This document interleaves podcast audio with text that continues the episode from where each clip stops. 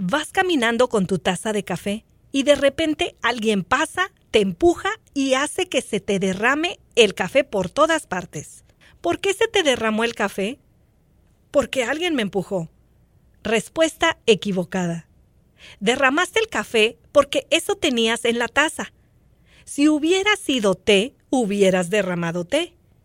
Lo que tengas en la taza es lo que se te va a derramar.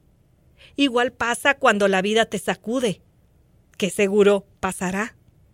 Lo que sea que tengas dentro de ti, eso vas a derramar. De lo que vas lleno, es lo que saldrá de ti y salpicará a todos los que te rodean. Puedes ir por la vida fingiendo que tu taza está llena de virtudes, pero cuando la vida te empuje, vas a derramar lo que en realidad tengas en tu interior. Eventualmente sale la verdad a la luz, así que habrá que preguntarse a uno mismo, ¿qué hay en mi taza? Cuando la vida te empuje, ¿qué voy a derramar? ¿Amor, gozo, paz, humildad, paciencia, fe, templanza o amargura, maldiciones, malos pensamientos, miedos, palabras duras?